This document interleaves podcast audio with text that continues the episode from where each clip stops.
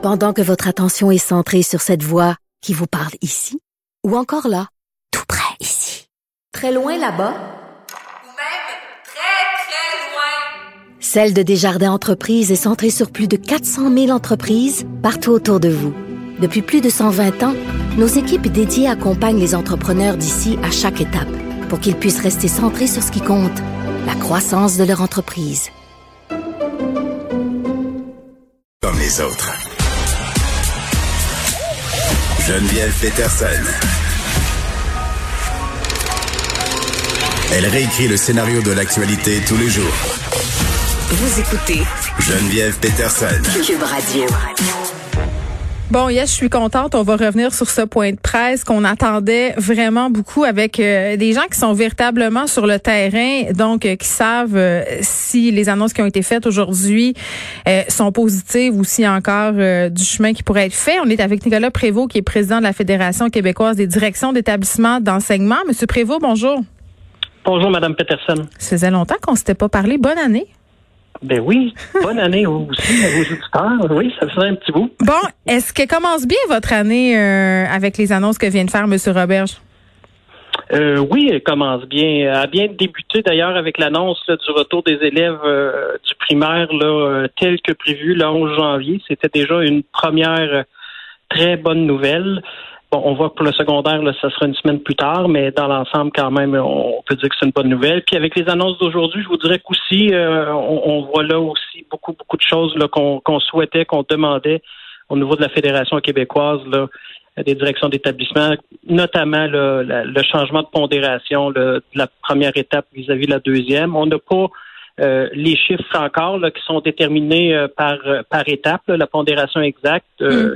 L'explication qu'on nous a donné quand même logique, dépendamment aussi de l'état de la situation, parce qu'on ne sait pas ce qui nous attend, malheureusement, dans l'évaluation, dans l'évolution de la pandémie. Donc, euh, on va attendre de voir un peu avant de donner là, des chiffres exacts au niveau de la pondération. Mais on ne sait pas ce qui nous attend au niveau de la pandémie, euh, mais on ne sait pas non plus ce qui nous attend tellement au niveau des évaluations. Je vous trouve bon élève, pour vrai, Monsieur Prévost. Là, j'aurais eu tendance à penser que vous seriez un peu plus euh, mitigé, parce que moi, quand j'ai entendu ça, pour vrai, par rapport au bulletin, par rapport aussi à la pondération des examens du ministère, bon, les examens du ministère, ça allait de soi. Là, je pense que personne se disait que c'était une bonne idée de les maintenir.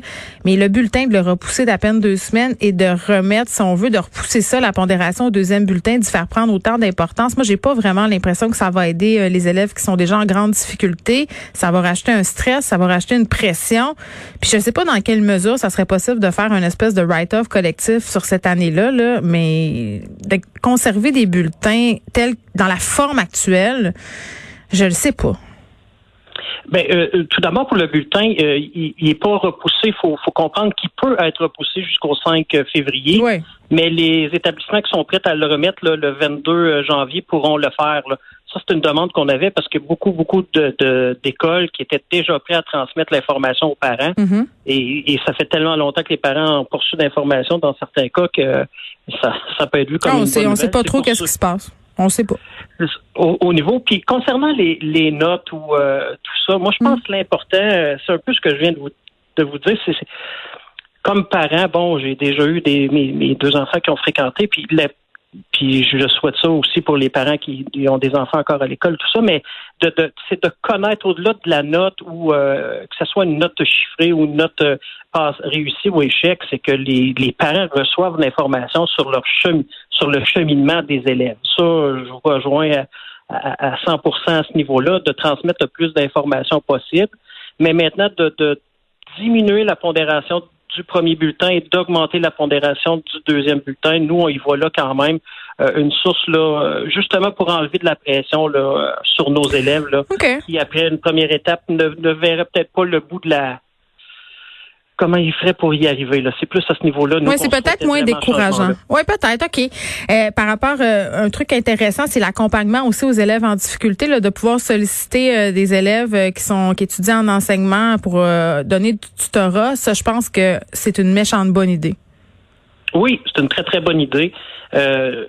on souhaite vraiment, cependant, que les gens répondent à l'appel, que nos étudiants qui sont au bac présentement là, en éducation, là, euh, qui eux aussi vivent des, des moments euh, pas faciles, il hein, faut le dire, hein, quand on étudie au collégial à l'université de la vie sociale, prend aussi une importance. Ils se sentent oubliés, hein? Ils se sentent oubliés, les élèves du cégep et l'université en ce moment dans les annonces qui sont faites. Beaucoup nous écrivent pour nous dire allez-vous parler nous autres à un moment donné? C'est ce qu'on entend aussi beaucoup. Mais par cette mesure-là, est-ce que ça, ça pourrait l'aider justement à, à, à, être un peu plus décloisonné, là, puis à pouvoir vivre euh, et donner un coup de main euh, à nos élèves là, qui présentent des difficultés? Euh, effectivement, c'est une très, très bonne idée. Mais maintenant, il faudra voir si l'appel sera entendu là, par la population et par les, les, mm. étudiants au bac. Bon, Monsieur Prévost, la fameuse question de la ventilation, là, pour vrai, là, je là, on dirait que plus personne sait quoi penser. M. Roberge qui dit euh, qu'on n'installera pas de purificateur d'air dans les écoles, qu'on va continuer à ventiler en ouvrant les fenêtres quand c'est possible, qu'on a fait, des euh, faire euh, des tests d'air, que ça va, sauf dans 3% des locaux. Vous en êtes où, vous, par rapport à ça, la fameuse question de la ventilation? Parce qu'ouvrir les fenêtres l'hiver, c'est un peu compliqué. Oui, euh, c'est sûr que ça, ça demande une, logistique un peu plus grande, mais quand on parle, puis j'ai discuté beaucoup avec euh, des gens des ressources matérielles qui sont, entre autres, de ma commission scolaire, qui sont beaucoup plus euh, outillés que, que moi à ce niveau-là. Ils m'expliquaient vraiment que effectivement, l'apport, la ventilation naturelle est, est, la meilleure des choses, mais ça demande quand même une certaine rigueur dans le fait de de, de, laisser la porte de la classe ouverte pour s'assurer de, de, cette ventilation-là. Donc, euh, oui, ça demande une certaine logistique au niveau de la classe. Mais c'est qu'il fait froid aussi, hein? Tu sais, la base. Oui. Oui, c'est sûr qu'à la base, euh, en temps hivernal, euh, heureusement, les températures sont plus clémentes. On va souhaiter que ça se poursuive, mais bon, c'est, est-ce qu'on peut utiliser les temps de, classe là, où il n'y a pas de fréquentation? Moi, ce qui m'inquiétait un petit peu plus dans l'annonce, un petit bémol, euh, c'est d'entendre aussi que s'il y a des classes, parce qu'il y en a qui ont dépassé le, le 1000 mm. ppm en question, puis là, on entendait ben, de ne pas utiliser ces locaux-là si jamais avant d'apporter les ajustements ben nécessaires pour que la on va inventer euh, on va inventer des locaux monsieur Prévost vous saviez ben, pas ça? ben, ouais, ben, c'est tout ça qui m'inquiète. Il, y a des endroits où il y a de l'espace disponible, mais pour plusieurs écoles au Québec, euh, euh, on ne pourra pas les mettre sur les toits, malheureusement. Là. Nos roulottes, nos roulottes scolaires, est-ce qu'elles sont bien aérées? Ah, bonne question.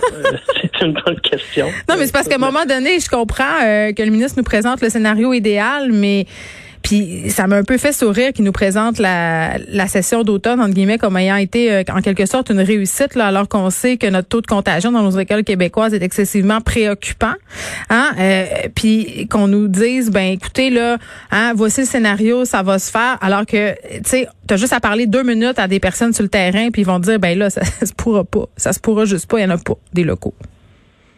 Non, c'est sûr. Au niveau des locaux, ça va être. Je vois pas dans plusieurs établissements. Je ne sais pas au niveau de la logistique comment on va pouvoir y arriver euh, effectivement. Mm. Et est-ce que là, il y aura d'autres mesures qui pourront être mises en place? Parce qu'il y a des locaux où on peut pas s'assurer non plus d'une d'un apport d'air naturel. Là. Bon, quelles sont les mesures qui seront mises en place? Quelles qu'est-ce qui nous sera suggéré là, par euh, le comité d'experts. Euh, ça sera à suivre, mais euh, oui, ça sera une logistique de plus. mais sur la présence des élèves, c'est quand même une bonne, très bonne nouvelle, en tout cas pour plein, plein, plein de raisons. et on souhaite maintenant que, que, la pandémie, en tout cas que cette fameuse courbe puisse à un moment donné diminuer pour qu'on retrouve euh, une école un peu plus normale. Ben, il faudra, il faudra que le taux de contagion baisse dans les établissements. Puis je sais pas euh, avec les mesures qui vont être mises en place comment euh, ça va être vraiment efficace. Là, si on se parle de la gestion des masques, entre autres, pourquoi ne pas distribuer des masques de procédure aussi aux primaires? Parce que la gestion des masques euh, de la première à la sixième année, ça va être quand même assez complexe. Gérer des masques en tissu, la récréation rentre sort. Est-ce que les petites maternelles vont devoir le porter dans les déplacements? Ça va quand même être assez complexe à gérer. Est-ce que ça va être efficace si les enfants manipulent leurs masques eux-mêmes? Tu sais, à un moment donné, tu te dis. Oui, pour les plus petits, effectivement, ça va être une, gestion. Là. Bon, la bonne nouvelle, c'est qu'on sait que le masque de procédure est beaucoup plus efficace que le, couvre-visage, donc il sera fourni maintenant au secondaire. Euh, est-ce qu'on devrait faire la même chose au niveau du masque de procédure pour nos cinquième, sixième années? Ben oui. J'entendais là que je pense qu'on pourrait déjà faire euh, ce, mouvement-là aussi. Pour les plus petits, bon, il, il, va être demandé dans les déplacements, euh, non pas en classe, mais dans les déplacements. On parle de déplacements dans mm. l'école parce que sur la cour de récréation, dans les lieux communs, euh, là, ils ne seront pas obligés de le porter. Euh, puis il y aura le port du masque aussi dans l'autobus. Comme un enfant de 7 ans qui taponne son masque, tu sais, sais comme pas emporter. Non, c'est ça. C'est, ça, va, ça, ça va être une logistique qui est plus euh, plus grande effectivement pour nos plus petits. Là. Puis on sait que pour les masques de procédure, il en existe pas. En tout cas, moi que je me trompe là, euh, mais dans des pour les enfants, pour les, plus, pour les enfants. ah moi j'ai un petit truc tu twists, tu twists les petites oreillettes, puis ça marche, ça, ça rentre dans les petites faces. Ben, en tout cas, c'est le système D, comme on dit, mais il y a, façon de moyenner, puis je pense qu'on pourrait en fabriquer aussi. Là, on est capable euh, de bien des choses. Donc, ce que je retiens, Monsieur Prévost, c'est que vous êtes globalement satisfait des mesures qui ont été annoncées aujourd'hui. Mais dernière question, est-ce que vous avez été consulté sur le terrain Je trouve ça quand même assez. Euh, assez spécial qu'un ministre qui est un ancien prof euh, ait l'air d'être si déconnecté de son terrain. Nous, on a eu deux, euh, deux rencontres de consultation concernant les, les des mesures. Une première rencontre le 11 décembre dernier, hmm. où il y avait quand même beaucoup de partenaires, là, je vous dirais une trentaine de, de partenaires du réseau d'éducation où on, on a été euh, consulté sur qu'est-ce qui pourrait être mis en place là, euh, au niveau pédagogique pour le soutien à nos élèves. Et on a eu une rencontre là, mercredi matin, là, une courte rencontre là, pour, pour voir quelles seraient nos dernières bon, des dernières choses qu'on pourrait donner comme information au niveau du ministère. Mm. Euh, euh, on a eu deux, deux, deux temps de consultation précis à ce niveau-là. Concernant l'annonce de, l'ouverture ou pas, ça, on n'avait pas eu de consultation, mais sur les annonces d'aujourd'hui, nous, on a eu deux rencontres au niveau de la fédération. Ben, c'est au moins ça. Monsieur Prévost, comme à chaque fois qu'on se parle, je vais vous souhaiter bonne chance. bonne chance avec tout ça. On se reparle très, très bientôt. Ça, j'en suis certaine. Nicolas Prévost, qui est président de la Fédération québécoise des directions d'établissements d'enseignement.